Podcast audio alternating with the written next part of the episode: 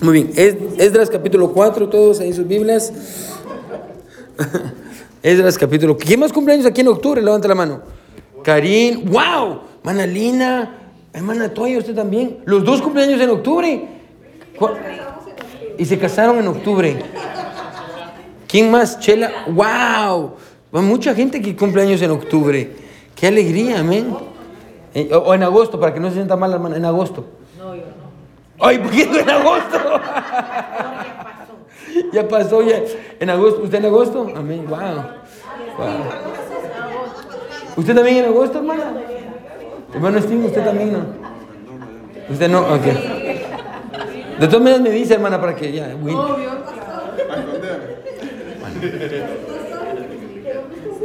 Michelle también.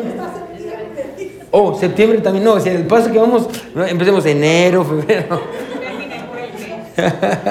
Muy bien. Esdras, Esdras 4, a ver ahí todas sus Biblias, Esdras 4. Ah, qué alegre que vienen los cumpleaños, hermano. No es verdad que cuando entre uno más crece, bueno, tal vez es mi caso personal, amén. Ya, cuando uno es niño, uno está bien emocionado por los años, amén. Cuando uno ya está más adulto, ya no dice, ay, otro cumpleaños más. Amén, ya, ya no quiere cumplir años, amén. Ya, ya no dice un año más, se dice un año menos. Un año menos, ya, so- yeah. ya no se dice un año más, se dice un año menos. Es- eso es cierto, hermano. Eso es cierto. Pero bueno, ah, ok, todos ahí en Esdras. Después de esta nota, con mucho ánimo. todos vamos a morir. No, pero bueno, ah, vamos a ver ahí Esdras capítulo 4. Ah, vamos a leer los primeros cinco versículos, hermano. Ah, el capítulo 4, hermano, es un capítulo muy interesante.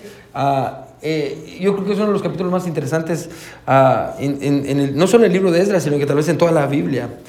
Porque encontramos al autor escribiendo, está describiendo la, op- la opo- la oposición del pueblo de Israel. Pero lo hace de una perspectiva muy interesante, porque no solo describe la oposición que su- sufrieron bajo el liderazgo de Zorobabel, sino que también bajo el liderazgo de, li- li- liderazgo de Esdras, sino que también bajo el liderazgo de Nehemías.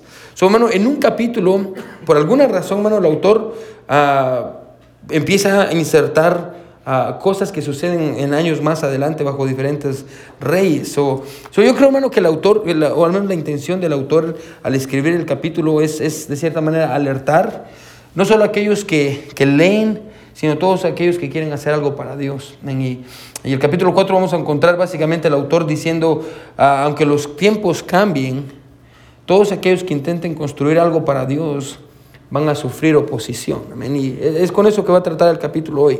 Realmente todo el capítulo 4 trata con, con la oposición amén, del pueblo de Dios. Y, y lo vamos a ver, hermano. Vamos a ver los primeros cinco versículos que ocupan el primer, ah, primer periodo de tiempo. Ah, y como le digo, es, es bien interesante, hermano. Para, para que usted entienda el- los tiempos, amén. Del versículo 1 al versículo 5 suceden el mismo tiempo y el versículo 24. So, en medio del versículo 5 hasta el versículo 24, en medio de todo eso, hermano, encontramos, ah, encontramos un, un, un, ah, un gap, encontramos muchas cosas que el, el- autor mete ahí, muchos tiempos, amén, bajo el reinado de, de Artajerjes, bajo el reinado de Jerjes, y, y como le digo, vamos a verlo, hermano, pero ah, todo eso con lo que vamos a tratar esta tarde, hermano, es, es con, ah, con la oposición que muchas veces sufrimos, amén, y vamos a ver cómo sufrieron ellos y Espero con todo mi corazón, hermano, que el error que cometieron ellos no lo vayamos a cometer nosotros, amén, ah, con esta oposición. So, vamos a leer la palabra de Dios, dice así, oyendo, dice, los enemigos de Judá y de Benjamín, que los venidos de la cautividad edificaban el templo de Jehová, Dios de Israel, vinieron a Zorobabel, él es el, el líder, y a los jefes de las casas paternas, y les dijeron, edificaremos con vosotros. Porque como vosotros buscamos a, a- vuestro Dios, ya le ofrecemos sacrificios desde los días de Esar Adón, rey de Asiria, que nos hizo venir aquí. Zorobabel, Esúa y los demás jefes de las casas paternas de Israel dijeron, no nos conviene edificar con vosotros casa a nuestro Dios, sino que nosotros solo la edificaremos a Jehová Dios de Israel, como nos mandó el rey Ciro, rey de Persia. Pero el pueblo de la tierra intimidó al pueblo de Judá y lo atemorizó para que no edificara. Sobornaron además contra ellos a los consejeros para frustrar sus propósitos. Todo el tiempo de Ciro, rey de Persia, el reinado de Darío, rey de Persia. Amén. Uh, miren lo que dice el versículo 24, porque es la continuación directa. Entonces cesó la obra de la casa de Dios que estaba en Jerusalén y quedó suspendida hasta el año segundo del rey del reinado de Darío, rey de Persia. Amén. 16 años, amén, 16 años pasan. Entonces, uh, algo pasó, se enfrentaron a la oposición, el desánimo vino y los, valga la redundancia, uh, los desanimó uh, y ellos dejaron de construir, dejaron de construir. So, hermano, yo creo que es una alerta para nosotros el pasaje que vamos a ver hoy, amén. Y, y, hermano, todos nosotros estamos construyendo algo, todos, todos, todos, todos, amén. Usted está construyendo uh, en, sus hijos, en su esposa, su matrimonio, estamos construyendo la iglesia, está construyendo algo de Dios, está construyendo algo en usted. Entonces, todos estamos construyendo algo para Dios y por eso yo creo que es muy importante lo que vamos a ver hoy. So, el título del sermón para esta tarde es Desánimo, una enfermedad paralizante, amén el desánimo, una enfermedad paralizante. En manera de subtítulo, cuando la obediencia se encuentra con la oposición. ¿Qué pasa, hermano, cuando la obediencia, cuando el deseo de obedecer a Dios se encuentra con la oposición a que viene de parte del enemigo? Amén. So, so vamos a ver qué es lo que el pasaje nos enseña una vez más. O el desánimo, una enfermedad paralizante, amén, que nos paraliza y, y nos aleja uh, de lo que Dios tiene para nosotros. So, vamos a orar, hermano, y vamos a pedirle a Dios uh, guía y dirección uh, al considerar su palabra en esta, en esta hora. Mi buen Dios que estás en el cielo, te damos gracias, Señor, porque tú eres bueno con nosotros. te pedimos, Padre, que tú nos ayudes a, a meditar en tu palabra, Señor, y, y poder aprender, mi Dios, de los aciertos y desaciertos del pueblo de, de Israel, mi Dios, específicamente en este pasaje, Dios, del, del acierto que tuvieron y el desacierto que tuvieron, Señor. Uh, ayúdanos a recordar, mi Dios, como dice tu palabra en 1 Corintios, Dios, que todas estas cosas, uh, todas estas historias, Dios, nos fueron dadas para que nosotros podamos aprender de ellas, Señor, y, y podamos uh, ponerlo en práctica nosotros. Y es una, una alerta, mi Dios, que fue dada al pueblo de Dios hace muchos, muchos, muchos años, Señor. Guárdanos del desánimo, Señor. Guárdanos del desánimo, Dios. Guarda a mis hermanos que están aquí, mi Dios, delante de mí. Guarda a aquellos que están escuchando el sermón, mi Dios, y que van a escuchar el sermón. Guárdalos del desánimo también, Señor. Escondo detrás de tu cruz para que tu nombre sea enaltecido y no yo, mi buen Salvador. En el nombre de Jesús oramos. Amén y amén. Pueden sentarse, iglesia. Gracias.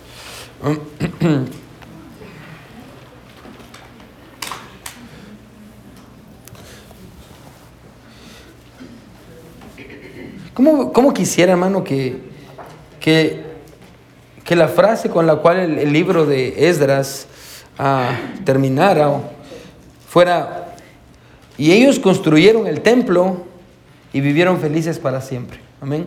Uh, no, no sé usted, hermano, pero yo quisiera eso. Esa es una de las frases que yo quisiera que, que, que, sucediera, de hecho, en el mismo capítulo 4, amén, que dijera, y ellos construyeron y se esforzaron, amén, como encontramos más adelante en el libro de Nehemías, que en 42 semanas terminaron de reconstruir los muros, uh, que dijera el pasaje, y ellos se esforzaron y construyeron el, el, templo y fueron felices para siempre, pero, pero no es así, hermano.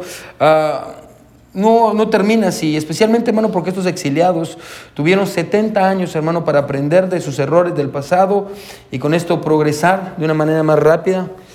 Pero creo, hermano, que que pensar que sería, bueno, pensar esto, que, que, ellos pudieron aprender algo del pasado, pensar esto sería tener una idea muy optimista, hermano, de nuestra naturaleza, porque a veces, hermano, necesitamos que Dios nos recuerde las cosas una, dos, tres, cuatro, cinco, seis, siete, diez veces, amén.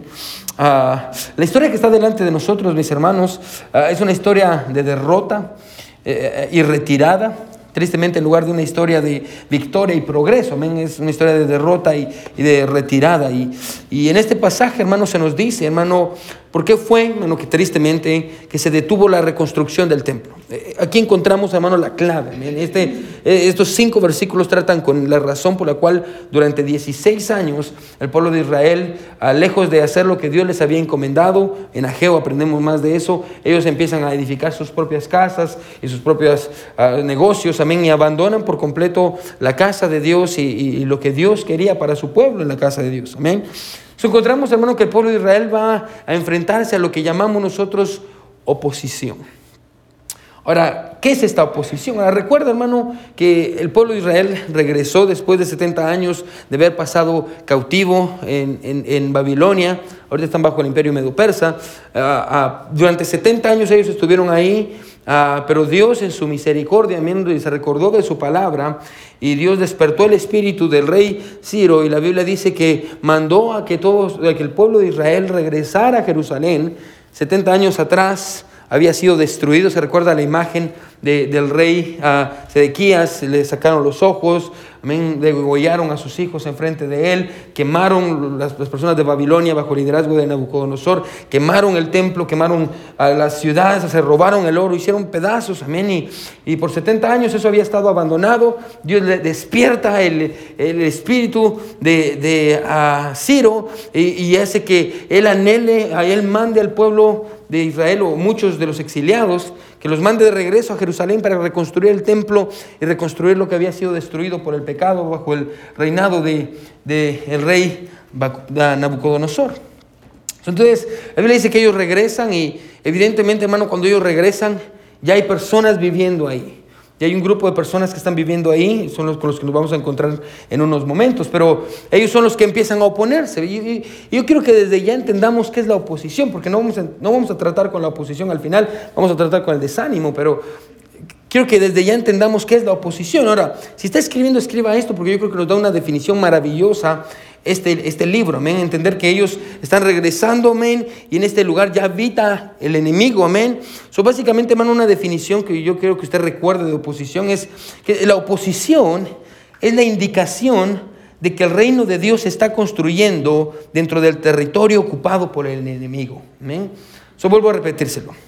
La oposición es la indicación de que el reino de Dios se está construyendo dentro del territorio ocupado por el enemigo. La Biblia dice, allá en Mateo 16, 18, no vaya ahí, amén. Dice, Jesús está hablando ah, y, Jesús dice, y yo también te digo que tú eres Pedro, y sobre esta roca edificaré mi iglesia. Y las puertas de la, del Hades no prevalecerán contra ella. Amén. Y, yo sé que, ahí, ahí, en Mateo encontramos a Jesús ah, diciendo una, una, confesión, una confesión, amén. Cuando Pedro confiesa quién es Jesús y le dice, Jesús, yo creo que tú eres el Cristo, el Hijo de Dios, amén. A Jesús lo ve y le dice, yo también te digo que tú eres Pedro y sobre esta roca edificaré mi iglesia y las puertas del Hades no prevalecerán contra ella. Ah, y, Jesús confiesa quién es Pedro y luego encontramos la frase que yo creo que ha producido mucha división, hermano, y controversia, especialmente en la iglesia católica, que dicen que Pedro es la roca sobre la cual se fundó la iglesia católica, amén, y, ah, lo cual es incorrecto. Ah, muchos dicen, hermano, que, Jesús lo que está diciendo aquí es, ah, dice, él mismo, amén, yo soy la roca, amén, y ah, que sí tiene algo de cierto, hermano, pero no completamente, no es la interpretación correcta. Cuando, usted estudia lo que Jesús dice y cuando, Pedro, cuando, cuando Jesús confiesa y dice, yo también te digo que tú eres Pedro y sobre esta roca edificaré mi iglesia, hermano, tenemos que entender, hermano, que Jesús está refiriendo a un tercer elemento dentro del pasaje. Ah, en la conversación que tiene con Pedro. Está Jesús, está Pedro, y cuando él dice sobre esta roca hay un tercer elemento, no está hablando de él mismo, aunque sí está hablando del mismo, pero no está hablando del mismo. ¿Cuál es este elemento? Se lo voy a decir. El tercer elemento es la declaración de Pedro, amén. La, declaración que Pedro acaba de hacer. Cuando Pedro dice, ah, y tú eres el Cristo, el Hijo de Dios, más adelante Jesús dice sobre esta roca, la declaración de Pedro, que tiene que ver con él siendo a la piedra angular, amén. Ah, la roca sobre la cual la iglesia está edificada es, es Cristo. Ah, sobre él mismo el Mesías ha prometido ah, edificar su iglesia. Y Satanás, hermano, y todo su arsenal va a impedir, hermano, que la iglesia sea edificada. Por eso dice, y las puertas del Hades no van a prevalecer contra, contra ella. Y la, pregunta, escuche, es, ¿qué, ¿qué, qué, va a hacer para evitar que la iglesia sea edificada? Bueno, Satanás va a usar la oposición. Satanás va a usar oposición para, para desanimar a los creyentes. Mano, ah, y, y, usted, hermano, téngalo por seguro, hermano. Eh, hermano, la obra de Dios, si usted, todo aquel que quiera hacer algo para Dios, todo aquel que quiera construir algo para Dios y quiera hacer las cosas correctas, hermano, va a sufrir oposición. Así es, amén, así, así es, eh, así funciona, amén. Y, y, la oposición, hermano, no solo va a ser manifestada de una manera general en cuanto a la iglesia, hermano, cuando intentemos avanzar, hermano, cosas van a suceder. Usted se, se dio cuenta, hermano, se robaron el aire, amén, de allá enfrente, un aire de 30 toneladas, amén, carísimo, se lo robaron, amén. Y nos ha tocado estar aquí, incluso, hermano, se robaron un aire de aquí atrás, al tiempo atrás, y, y hermano, un aire estaba dañado. Y, y, usted ha estado aquí cuando, gloria a Dios, el que tenemos ahorita es nuevo. Uh, pero, pero hermano, usted se recuerda, días atrás, hermano, estaba bien caliente aquí, y aquí estábamos. Uh, y, y, hermano, vamos a sufrir persecución, oposición, amén. Satanás va a pelear y va a evitar que, que avancemos la obra que Dios tiene delante de nosotros, pero no solo de una manera general, escuche en cuanto a la iglesia, sino que también va a manifestarse de una manera personal. Bueno, quiero que me escuche en cuanto a esto.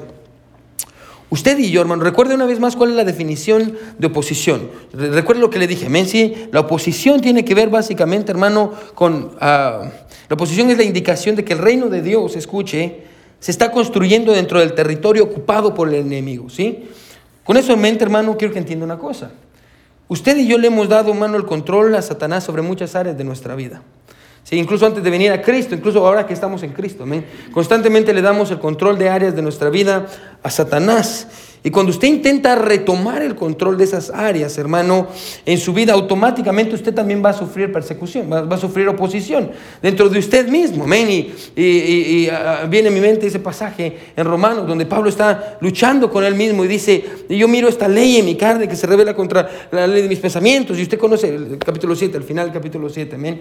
Ah, encontramos a, Pablo intentando ah, luchar contra su pecado, esta lucha que hay dentro de nosotros. Amén. En cuanto a todas las áreas que usted le ha dado a Satanás en su vida, y ahora que usted está en Cristo, usted quiere volver a tomar control de esas áreas, hermano, pero es complicado.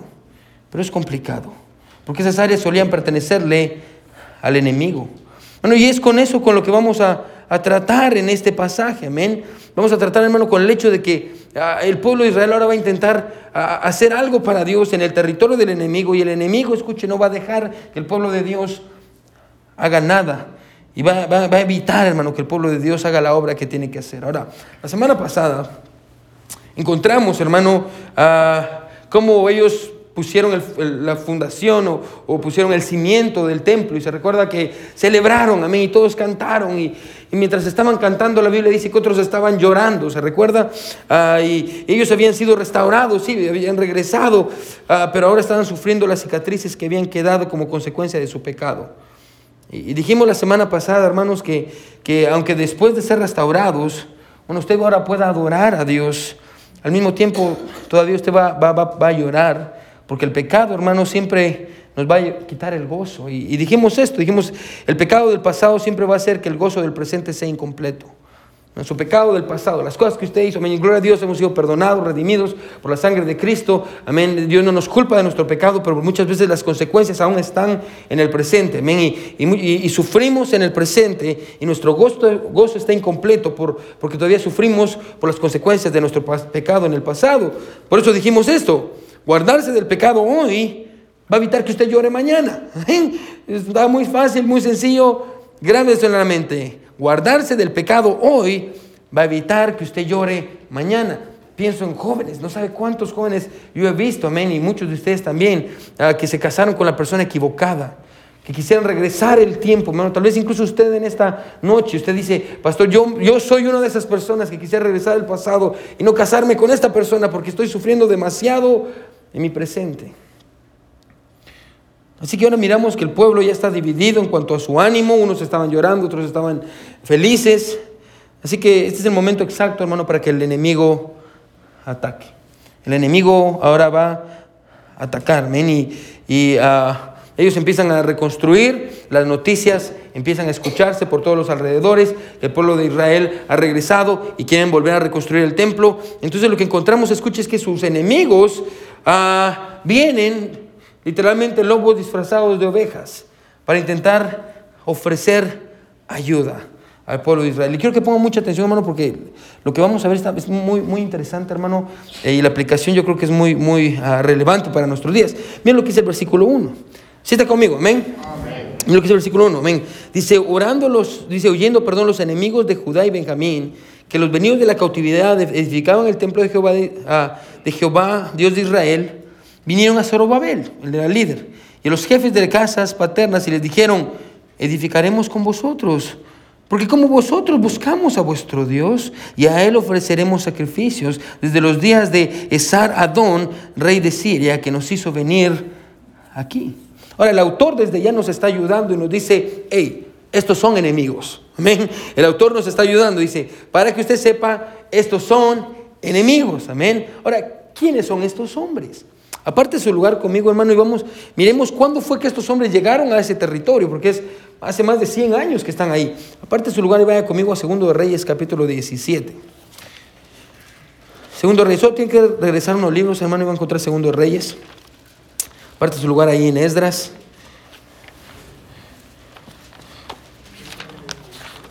Segundo de Reyes, hermano.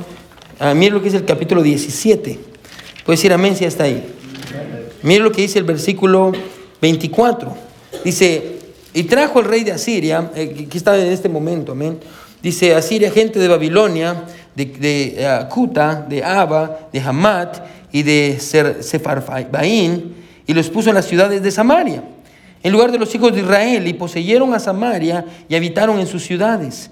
Y aconteció al principio, cuando comenzaron a habitar ahí, que no temiendo ellos a Jehová, ¿se da cuenta? No tenían temor a Jehová. Envió Jehová contra ellos leones que los mataban. O sea, no los, no los extinguieron, pero Dios está luchando con ellos para sacarlos del lugar donde ellos estaban. Dijeron pues al rey de Asiria, las gentes que tú trasladaste pusiste en las ciudades de Samaria, no conocen, miren una vez más otra, otra, otra clave aquí, no conocen la ley del Dios de aquella tierra y han echado leones en medio de ellos y aquí que los leones los matan porque no conocen la ley del Dios de la tierra. Yo creo que eso está claro desde ya, amén. Estas personas que el rey de Asiria trae a este lugar, no son personas que amaban a Dios, ni la ley de Dios, ni temían a Dios. Es más, Dios estaba en contra de ellos. Solo lo que encontramos en Esdras, escucha, es que descendientes de estas personas que fueron llevadas ahí por el rey de Asiria, amén, que en, este, en Esdras no se nos dice el nombre de ese rey, descendientes de estas personas vienen, escuche, a, a decir, hey, nosotros también adoramos al mismo Dios. ¿Por qué dicen eso? Porque evidentemente estas personas se mezclaron, hermano, con los judíos. Hermano, muchos de ellos eran samaritanos, que se habían mezclado con los judíos. Ah, hermano, e, e, ellos eh, ah, tenían un poco de muchas naciones. Ahora, entonces vienen estos hombres y vienen a decirle al pueblo de Israel que, ponga atención, en cuanto a su voluntad, están divididos ya. Unos están felices por la obra, otros están tristes. Mayormente los ancianos están tristes, amén, porque ellos recuerdan el templo de Salomón ah, y ellos se dan cuenta que el templo que van a hacer no va a tener la misma gloria. Aunque si ustedes se ponen a estudiar las, medidas, hermano, incluso este segundo templo va a ser más grande que el de Salomón, pero no va a tener la misma gloria que el de Salomón. Entonces, a propósito, hermano, si ustedes más... yo creo que esto es una buena aplicación, muy sencilla. Bueno, no desanime a aquellos creyentes que son nuevos en su fe solo porque usted lleva más tiempo, amén. Y usted ha visto cosas diferentes, amén. Yo creo que uno de los trabajos de los creyentes, hermano, que han pasado más años en el cristianismo y han caminado más en su fe, amén, no es el de desanimar a los creyentes jóvenes, hermano, que están comenzando en las cosas de Dios. Ese no es nuestro trabajo, hermano. Eh, es el trabajo de animarlos, amén. Así que encontramos que ellos vienen y dicen, nosotros queremos reconstruir, queremos construir con ustedes. Nosotros también adoramos al mismo Dios. ¿Por qué no? Ustedes, nosotros, nosotros vamos a ayudarles, juntos edifiquemos la obra, hagamos una casa, amén. Ah, nosotros somos de la iglesia de los santos de los últimos días, amén. Ah, somos de los testigos de Jehová, amén. Y de juntos, amén, oremos, a, ¿cómo se llama esto? A ecumenismo, amén. Ah, aquí está. Y antes de continuar, hermano, quiero que paremos y pensemos unos segundos, amén. Yo sé que usted viene de trabajar, pero vamos a pensar. Vamos a pensar en una de las realidades. No, yo sé que, cuando yo estoy cansado, yo solo quiero llegar a dormir a mi casa, amén. Pero pensemos en una realidad, amén. Yo sé que usted está ahorita como, ay, pastor, yo vengo aquí para no pensar. Ahora, estos exiliados, amén, este pueblo de Israel, llevaba muy poco desde que había regresado. Amén. Acababan, bueno, llevaban, llevaban apenas un año y algo de que habían regresado desde el cautiverio. Amén. Eso quiere decir, escuche, que ellos se encontraban muy vulnerables. Estaban muy vulnerables. No tenían mucha gente, no, no habían sido entrenados en el arte de la batalla, amén. Ellos vivían como esclavos en Babilonia ah, y, muchos de ellos, escuche, eran ancianos de edad. Entonces eran personas muy vulnerables. Pero no solo eso, por lo tanto, porque ellos eran vulnerables, ponga atención, ellos necesitaban hacer amigos. Y lo más importante es que necesitaban influenciar a las personas del lugar donde vivían. Sí, ellos necesitaban hacer eso, necesitaban influenciar a las personas, aunque eran vulnerables, necesitaban hacer amigos, hacer conexiones, amén. Y, y- y lo que ellos necesitaban, ponga atención, no era vecinos hostiles. Porque básicamente, hermano, quiero que entienda que detrás de la petición de estos hombres, ¿qué es lo que hay? Ah, me recuerdo allá en Guatemala, hermano. Era muy común, amén. Y no sé si pasa en sus países, pero en Guatemala es muy común, amén. Las, las personas que son pasivo-agresivas, amén. Ah, Usted va en un, en un bus, en un camión, y de pronto se sube un hombre, amén, a vender chocolates o lo que sea, amén. Y sube el hombre y empieza a decirle, oh, una, una ayuda, necesito una ayuda, estoy vendiendo ah, chocolates, ah, si usted me quiere comprar algunos chocolates, será una bendición. Y usted piensa, "Bueno, este hombre quiere hacer lo correcto, está vendiendo chocolates, quiere ganarse el pan de cada día, amén. Y dice que estoy vendiendo chocolates y ah, yo antes mataba personas, amén. Acabo de salir de la cárcel en unos segundos y, y mataba a los que no me ayudaban y los que no, no me compraban, amén. Y yo realmente los mataba de una manera bien despiadada, pero estoy vendiendo chocolates, amén. Toda la gente le compraba chocolates, amén. ¿Por qué? Porque quería ser una persona buena, amén. Ah, quería ser una persona buena, pero eh, si usted sabía que si no, no era por las buenas, algo iba a pasar por las malas. Eso es exactamente lo que está pasando aquí. Eh, En el pasaje vienen ellos y dicen, hey, nosotros les vamos a ayudar, pero si no, nosotros vamos a lastimarlos. Entonces, piense en el pueblo de Israel que es vulnerable. Escuche, ellos podían decir, ok, necesitamos, no necesitamos enemigos, necesitamos amigos, pastor, necesitamos alcanzar a todas las personas. Y, necesitamos hacer amigos, amén. No, ellos no necesitaban enemigos. Entonces, escuche, quiero que me ponga atención. Políticamente, lo mejor era dejar que estos hombres los ayudaran. Y al fin y al cabo, ¿qué hay de malo con que estos hombres los ayuden a reconstruir el templo? Si simplemente son poner nada más piedras, amén, y hacer la obra, amén. ¿Qué tenía de malo? Políticamente, hermano, eso era lo correcto, era dejar que les ayudaran en lugar de hacer enemigos, hacer conexiones, amén. Políticamente era correcto vivir en paz, amén. El problema es que al dejar que estos hombres les ayudaran a reconstruir la casa de Dios, eventualmente ellos iban a terminar comprometiendo su fe. Ahora quiero que note el dilema, porque es un dilema al cual todos nos enfrentamos en algún punto de nuestra vida. El dilema al que el pueblo se está enfrentando es este, es un dilema al que todos nos enfrentamos. O defendemos nuestra fe o ofendemos a las personas. ¿Se da cuenta? Es el dilema. O defendemos nuestra fe aunque somos vulnerables y somos mi- minoría, o ofendemos a otros diciéndoles no.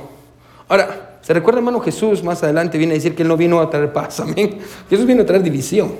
Amén. Lo que dice la Biblia, amén, la naturaleza de la verdad. Bueno, la naturaleza de la verdad, de la verdad es divisiva y Jesús mismo le dijo a sus discípulos ah, en el capítulo 5, 6 y 7 de, de- Mateo, amén. eh, hay un camino angosto, amén, ah, que conduce a la vida eterna. Hay un camino ancho que, que lleva a la perdición. No está hablando de salvación, ese no es el contexto, porque está hablando con sus discípulos, está hablando con creyentes. El contexto es este, amén. Si usted ha elegido vivir para Dios, usted va a vivir como minoría. Siempre va a ser minoría, es la realidad, amén. Usted y yo nunca vamos a estar en el, en el lado terrenalmente hablando, amén, donde la mayoría va a ser como nosotros. Usted siempre va a vivir como minoría. Y aquí se encuentran ellos, escuche, con este dilema con el que usted y yo nos hemos encontrado muchas veces, y es, o defiendo mi fe, o ofendo, ofendo a esta persona. Defendemos nuestra fe o ofendemos a las personas que no tienen las mismas creencias que nosotros, pero nos quieren ayudar. Creo, que la verdad, o incluso tal vez la verdadera pregunta aquí, escuche, creo que sería esta. ¿Qué ayuda es la que ellos necesitaban más en este momento? Ahora, el problema con dejar que estos hombres edificaran el templo es que después ellos iban a tener una parte en la obra del templo. Eso quiere decir que al dejar que ellos edifiquen eh, el templo, iban a terminar, escuche, dejando que ellos también tuvieran influencia sobre ellos. Quiero que ponga atención. Imagínense que ellos dejaran que estos hombres los ayudaran. Le voy a poner una, analogía. Imagínense esto. Imagínense un batallón de soldados. ¿Sí, ¿Se están viendo todos al batallón de soldados? Pongan atención porque aquí va a pensar un poquito. Hay un batallón de soldados. Y están luchando, amén, en una guerra sanguinaria, amén, una guerra con mucha sangre. Están batallón de soldados luchando, amén. Y lo que estos soldados quieren hacer, están luchando muy duro para poner, escuche, poner su bandera en la cima de un monte. Es lo que ellos quieren hacer. Me quieren poner su, su bandera en la cima de una colina, como señal de que ellos obtuvieron la victoria. Entonces aquí está este batallón de soldados, están luchando, amén, tienen su bandera y, y- están luchando duro porque ellos saben lo que representa esa bandera y lo que ellos quieren es llegar a la cima para poder colocar su bandera en lo más alto de esa cima, amén, en la colina. Ahora, si ellos, escuche, en el proceso de la batalla hasta la cima, traicionan todo lo que la bandera representa, la pregunta es qué es lo que ellos lograrían cuando coloquen la bandera. Se vuelvo a repetir, porque tal vez no lo agarro. Están luchando por llevar esta bandera y ponerla en la cima. Pero si en el transcurso de la batalla ellos abandonan, escucha, ellos abandonan y traicionan todo lo que esa bandera representa, cuando lleguen a la cima y coloquen la bandera, ¿qué es lo que ellos lograrían al colocar la bandera? Nada. ¿Por qué? Porque en el proceso de la lucha ellos perdieron todo lo que la bandera representaba, incluyendo, escuche, su razón para luchar. Su razón para luchar. Ponga atención. Si el pueblo de Israel, hermano, adoptaba las prácticas de sus enemigos, escuche, en su desesperación por ganar la batalla, pregunta, ¿verdaderamente ellos habían derrotado al enemigo o en el proceso ellos se habían convertido en el enemigo? Yo sé que ahorita está como... Amén. Entendí el chiste, pastor, amén, pero aquí ya. Se repetir. Si el pueblo de Israel adoptaba estas prácticas, si dejaba que ellos lo ayudaran, los enemigos los ayudaran, si ellos adoptaban las prácticas de sus enemigos en su desesperación por, por obtener la paz y ganar la batalla, pregunta, al, al dejar, al unirse con sus enemigos, ¿verdaderamente ellos los habían derrotado o se habían convertido en enemigos como ellos?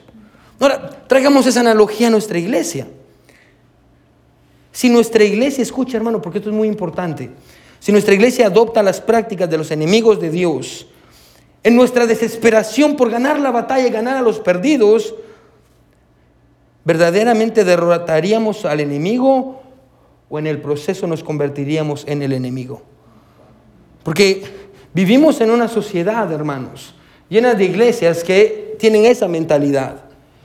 Para poder vencer en la batalla necesitamos adoptar las prácticas del enemigo, para que podamos, escuche, vencer. Pero en el proceso, ¿qué es lo que pasa? Terminan abandonando todas las cosas que se supone que tienen que predicar. Y la Biblia dice que la iglesia, dice Timoteo, es, es- columna y baluarte de la verdad. Amén. Todas las cosas por las cuales nosotros peleamos. Bueno, verdaderamente, si, si se adoptan las culturas del mundo y las ideas del mundo y las traemos a la iglesia, ¿verdaderamente estamos derrotando al enemigo o simplemente nos estamos convirtiendo en el enemigo? Santiago lo dice de esta manera. ¿No sabéis que la amistad del mundo es enemistad contra Dios?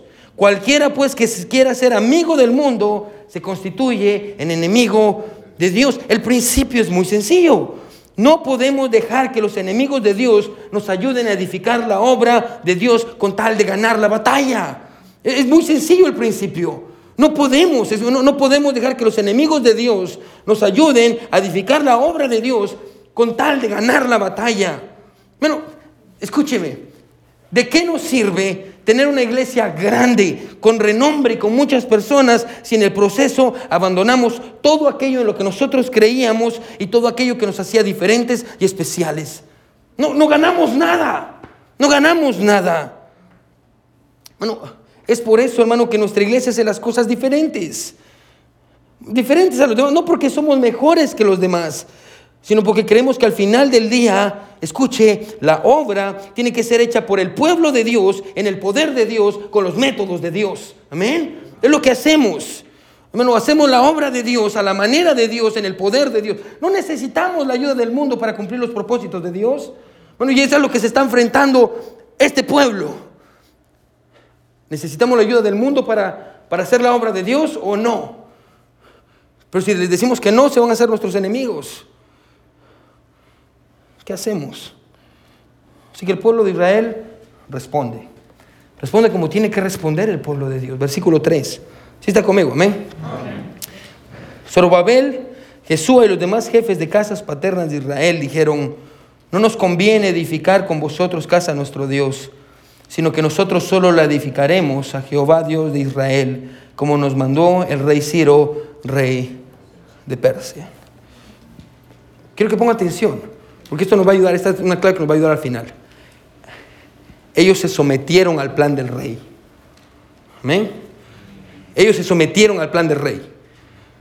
Cuando, cuando estaban en la tentación de ceder y querer ser amigos del mundo, ellos decidieron, escuche, someterse al plan del, del rey, escuche, a la manera del rey y siguiendo los principios del rey.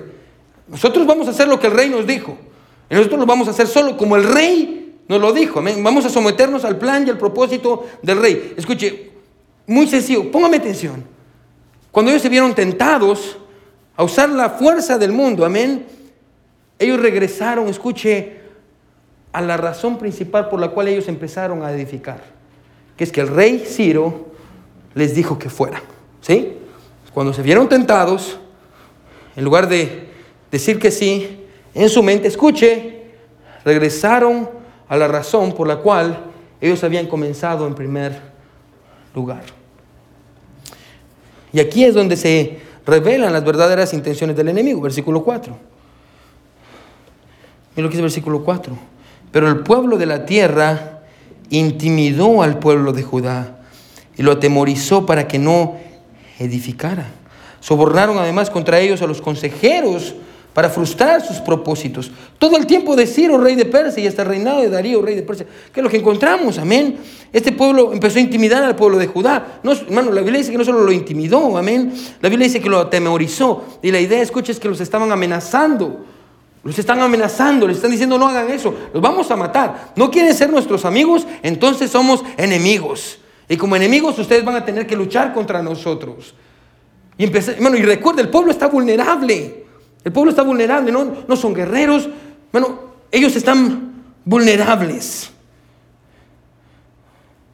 Y recuerda, hermano, al final del día estos hombres, estos amigos, no les importaba obedecer a Dios. Lo que ellos querían era tener influencia y poder sobre el pueblo. Para ellos, para ellos, hermano, para esta gente que vino, hermano, el templo, ponga atención, no se trataba sobre Dios. Es más, lo leímos, por eso leímos segundo de, segundo de Reyes, amén. Para entender que ellos no temían a Dios. Ellos no temían a Dios. Para ellos el templo, escuche, no tenía que ver con Dios, tenía que ver con una manera de poder autoglorificarse ellos mismos. Bueno, para ellos el templo era sobre ellos y no sobre Dios. Y espero, hermano, que podamos ver en nosotros, podemos ver un poquito de ellos en nosotros, porque para eso fue dado. Usted y yo en el pasaje, hermano, no solo somos el pueblo de Israel que está sufriendo oposición. Nosotros también muchas veces nos convertimos en los enemigos. Amén. Bueno, déjeme hacer una pregunta bien rápido. Lo que hacemos aquí, hermano, ¿se trata de usted o se trata de Dios? Cuando, yo le voy a poner una prueba para ver si lo que usted, hacemos aquí se trata de usted sobre Dios. Cuando no lo dejan hacer lo que usted quiere, ¿usted sigue apoyando la obra de Dios o se convierte en el enemigo de la obra de Dios? Porque es lo que encontramos en el pasaje. No los dejaron, estos, estos hombres, no los dejaron hacer lo que ellos querían hacer en el templo, entonces, ¿qué dijeron? Me convierto en enemigo, porque no me dejan hacer lo que yo quiero hacer, porque el pastor no me está reconociendo como me tendría que reconocer y no me está dando el cargo que yo debería de tener. Entonces yo voy a empezar a hablar mal del pastor, porque si no somos amigos, somos enemigos. ¿Se da cuenta la mentalidad? Por eso le digo, hermano, este pasaje no solo, bueno, yo sé que la tendencia de nosotros es gravitar y, y pensar que nosotros, ay, sí somos los que sufrimos el pueblo de Dios. No, no, no, no, no. Muchas veces también somos enemigos. Mayormente cuando las cosas no se hacen como yo quiero, la manera que yo quiero. Entonces en lugar de seguir apoyando la obra, yo me pongo en contra de la obra. Yo creo que esa es la prueba. Si cuando el pastor le dice que no, o su líder le dice que no, o usted no está de acuerdo con las cosas que pasan en la iglesia, en lugar de animar, usted desanima a otros. Tal vez la iglesia no se trata de Dios, se trata de usted. Así que estos hombres están enojados con el pueblo de Israel y como consecuencia comienzan a atacarlos, amén. Y, el pueblo de Israel comienza a sufrir oposición. Recuerda, oposición es esto, es que la obra de Dios estaba haciendo en el territorio del enemigo, amén. Y esa era la respuesta de este pueblo.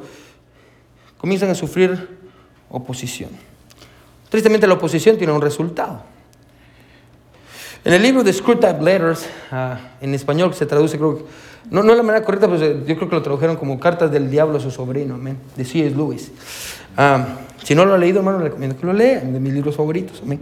Uh, Screwtape Letters, encontramos un demonio anciano entrenando a un demonio joven sobre cómo poder hacer caer a un creyente. El libro es una alegoría muy bueno, sí, es muy bueno. Y, este, este demonio está enseñándole al demonio pequeñito cómo puede hacer caer a este creyente. Y le da muchas técnicas. E interesantemente, tiempo después leí que, que es Luis basó todo su libro, o mucho de su libro, en Hitler. Amén.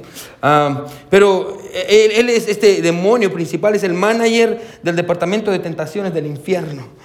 Así que le da varios consejos a su pupilo, literalmente así es el libro, le da varios consejos a su pupilo y después de mencionar varias estrategias sobre cómo hacer caer a un creyente al que él le llama paciente, por fin le dice, al final le dice esto, tienes que trabajar duro para desanimar a este hombre, porque esta es la más fuerte de todas las estrategias. Un hombre desanimado siempre va a terminar abandonando a Dios. Esa, esa estrategia fue empleada con mucho éxito en el pasaje. Porque según el versículo 24, el pueblo dejó de construir. Se desanimó y abandonaron la obra. Dejaron de, dejaron de avanzar. El gozo del capítulo 3 desapareció en el capítulo 4, literalmente versículos después. Versículos después desapareció. Miren lo que dice el versículo 24. Dice, entonces cesó la obra de la casa de Dios que estaba en Jerusalén y quedó suspendida hasta el año segundo del reinado de Darío, rey de Persia, 16 años después. Hermano, yo creo que si hay una verdad que tenemos que entender del pasaje es esta. El desánimo, escuche, paraliza al hombre y evita que siga haciendo la obra que Dios le encomendó. El desánimo paraliza al hombre el desánimo paraliza al hombre. Bueno, y todos nosotros hemos estado allí. Todos hemos estado ahí. Bueno, yo creo que usted va a estar conmigo en cuanto a esto. Bueno, es cuando más, gana, más ganas de servir a Dios tenemos que más difícil se pone la carrera. Amén. Problemas en la familia, problemas con el esposo, problemas con la esposa, problemas con los hijos, problemas en el trabajo. Amén. Y usted dice, pero ahora más ganas tenía de servir a Dios. Y hoy sí quería hacer las cosas bien. Yo sí quería orar y quería hacer las cosas que Dios quiere. Bueno, muchas veces vivimos bajo la falsa noción de un falso evangelio que tenemos. Bueno, y usted no, tal vez usted dice, yo nunca creería el evangelio de la prosperidad, pero dentro de su corazón, bueno, usted sí cree mucho de eso, porque usted piensa que si usted sirve a Dios todo le va a ir bien. Bueno, y, y, al final del día ese es el evangelio de la prosperidad, que usted cree que si yo sirvo a Dios todo me va a ir bien, cuando en la Biblia Dios nunca prometió eso. Hermano, Dios nunca dijo, usted le va a ir todo color de rosa, hermano. hermano. Es más, la Biblia dice que si uno quiere vivir una vida piadosa, tiene que esperar persecución. usted va a sufrir. No es fácil servir a Dios. Todo aquel que quiera hacer la obra de Dios va a sufrir oposición y desánimo. Bueno, usted se va a desanimar. Yo lo voy a desanimar. Su esposo lo va a desanimar. Bueno, el presidente, ni siquiera voltea a ver al presidente, hermano. Ya nos desanimó hace muchos. Amén. Todos hemos estado ahí. Yo he estado ahí. Todos, hermano, y, hermano, Jesús no va ahí en Lucas 22. Se acerca a Pedro y le dice, Simón, Simón, he aquí Satanás os ha pedido para zarandearos como a trigo. Pero yo he rogado por ti que tu fe no falte. yo creo que Jesús nos está dando una clave para el desánimo y cuando Satanás está atacándonos, amén. Escuche, cuando la obediencia, si está escribiendo, escriba esto, cuando la obediencia se encuentra con la oposición, nuestra fe debe convertirse en perseverancia. Se vuelvo a repetir, cuando la obediencia se encuentra con la oposición, cuando usted quiere obedecer a Dios y encuentra oposición, hermano, es ahí donde su fe se tiene que convertir en perseverancia. Hermano, muchas veces yo he estado desanimado, todos nos desanimamos. Pastor, ¿y qué hace cuando está desanimado? Sigo construyendo sigo construyendo. Sigo construyendo. Bueno, y quiero que entienda esto. Bueno, el pecado en el pasaje no fue a verse desanimado. Y no quiero que piense eso porque yo sé que hay pastores que enseñan esto, hermano, y predican en contra del desánimo. Bueno, yo recuerdo, y les dije, les digo esto muchas veces, no sé si lo he dicho la última vez, pero yo recuerdo cuando estaba en el seminario bíblico y me recuerdo estaba el, pastor, el doctor Sam, estaba enseñando, amén, y, y, ah, no, perdón, nos tocaba predicar. Y, pasó un joven y, nos dieron pasajes de 15 minutos para predicar, estamos practicando y, pasa él, amén, y, tiene que pregar sobre Elías en la cueva, amén, y, empieza a predicar y está diciéndole, sí, y Elías se desanimó y como muchos cristianos están desanimados y nos desanimamos, y me recuerdo, doctor Sam dice, al final dice, hey, hey, hey, tengo una pregunta para ti. Él se quedó callado y le dice, ¿Dios regañó a Elías porque se desanimó? No. ¿Y por qué tú lo estás regañando entonces? ¿Quién te dio la autoridad de regañar a Elías? Bueno, el pecado aquí no es el desánimo. Todos luchamos con desánimo, hermano. De hecho, yo creo que por eso al final del pasaje, ah, y, de hecho por eso yo creo que el autor nos deja las historias. mire cómo ¿qué dice el versículo 6? Dice, en el reinado de Azuero. Ahorita va a explicar en el versículo 6 qué pasó en el reinado de Azuero y cómo fueron desanimados. Mire lo que dice el versículo 7. También en los días de Artajerjes. ¿Se da cuenta, hermano? Dice, Sufrimos persecución no solo aquí, sino que en este tiempo y en este tiempo, y hasta en el tiempo de Nehemías, sufrimos persecución, no solo una vez, muchas veces. Y al final, escuche el versículo 24, dice, entonces cesó la obra de la casa de Dios que estaba en Jerusalén y quedó suspendida hasta el año segundo. ¿Qué está diciendo? Eventualmente el pueblo de Dios sí va a vencer la oposición, pero no va a pasar de la noche a la mañana. Le va a tomar muchos años. Tristemente muchos los que estaban aquí ni siquiera iban a ver eso, porque iban a morir. So, el pecado aquí, o, con lo que el pasaje está tratando, el pasaje no está tratando con el desánimo, hermano. Estar desanimado no es pecado. El pecado, escuche, es cuando usted está desanimado y porque está desanimado, escuche, usted abandona la obra de Dios. Ese es el problema. Todos podemos estar desanimados. Todos nos desanimamos el problema es cuando usted abandona las cosas que usted comenzó y usted dice, Dios me llamó aquí, Dios me dio esta oportunidad. Ay, pero el pastor, ay, pero la iglesia, ay, pero los hermanos. Ese es el pecado. El pecado es desanimarse. El pecado no es desanimarse, el pecado es abandonar la obra que Dios le encomendó.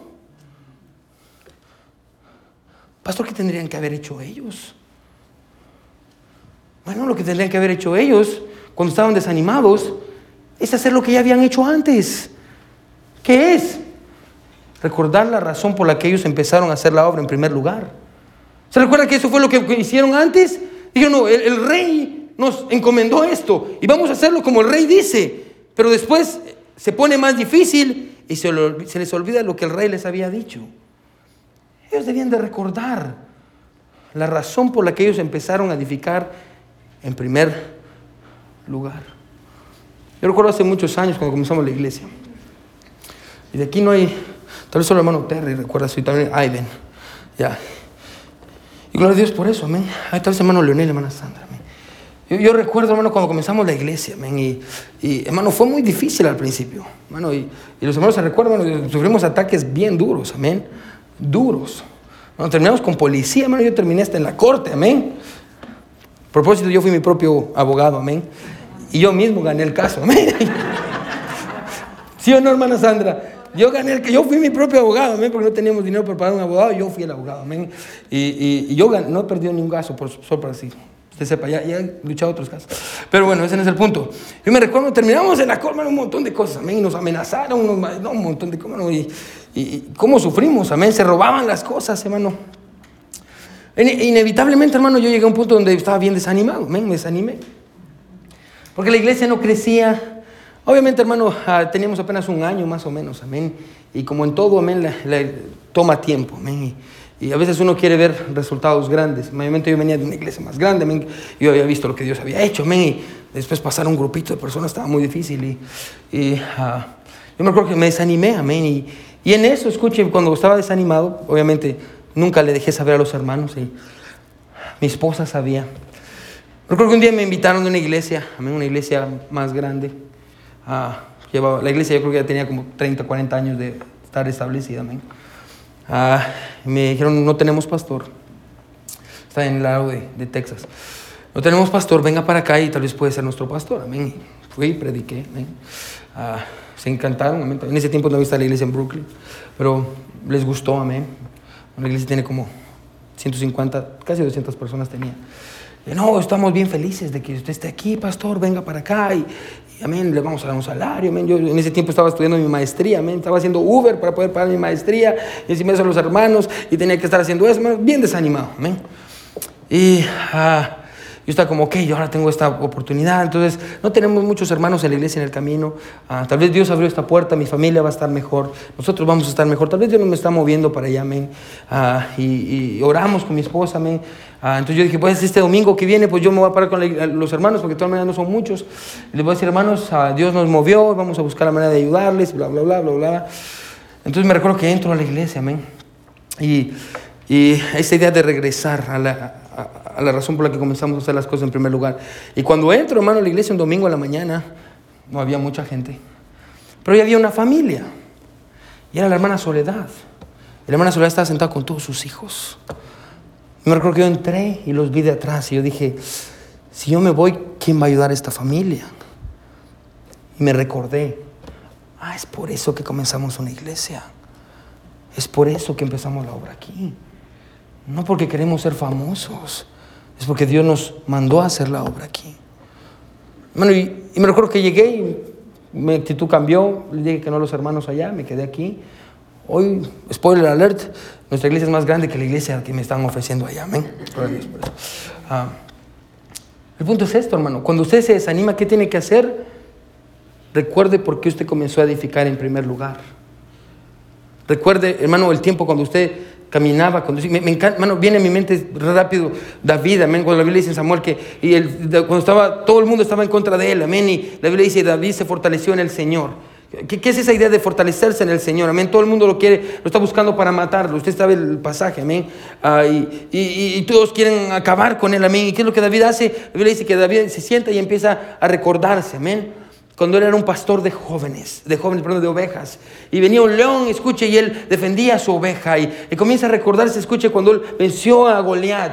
Y como él dijo, no, yo voy a defender el nombre de Dios. Y empieza a pensar en Dios.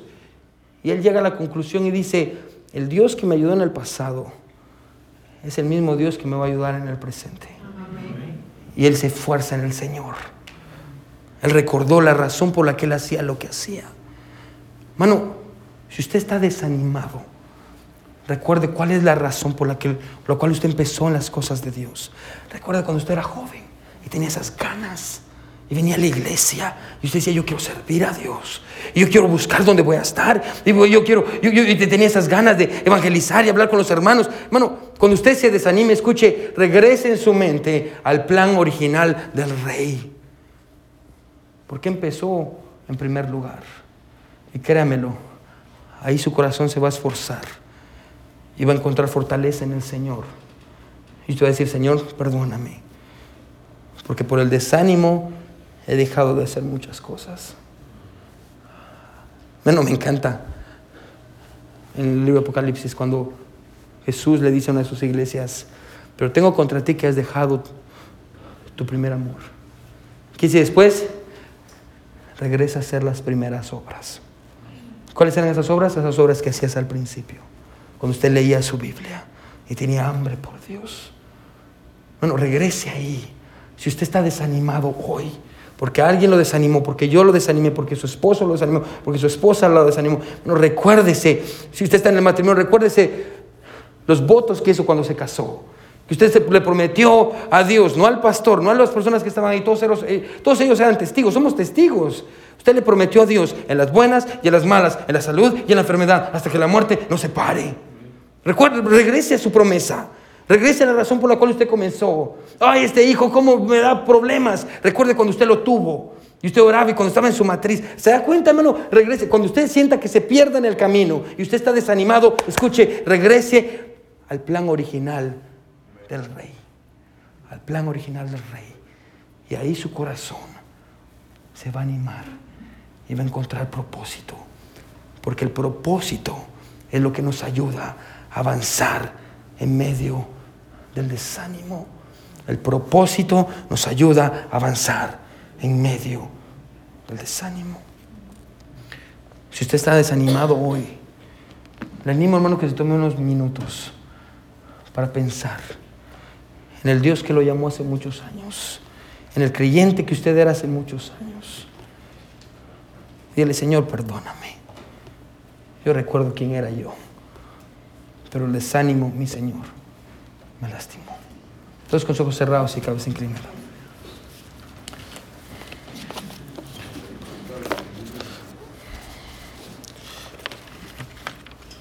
Todos con sus ojos cerrados, cabeza inclinada. ¿Quiénes dirían en esta hora, pastor? Pastor, pastor, Dios me habló, pastor. Pastor, yo necesitaba escuchar eso. Levante su mano, yo quiero orar por usted. Levante su mano. Gloria a Dios. Gloria a Dios, gloria a Dios. Gloria a Dios, gloria a Dios. Gloria a Dios. Bueno, el piano va a sonar. ¿Y por qué no le dice a Dios? Bueno, doble su rodilla donde está. ¿Por qué no le dice a Dios? Dios, yo recuerdo los votos que yo hice cuando me casé. Yo recuerdo cuando tuve a mi hijo en mis brazos. Yo recuerdo cuando vine a ti, Señor. Cuán dulce era, Señor. Pero hoy estoy desanimado porque intenté servir a Dios. Y Satanás, el mundo, mi carne, me ha desanimado. Señor, perdóname. Perdóname, Señor. Ayúdame a regresar, Señor, a ti. No olvidar la razón por la que comencé a construir. No olvidar la razón por la cual empecé a venir a la iglesia. No olvidar, la razón por la cual yo empecé a hacer las cosas. Ayúdame a recordar eso.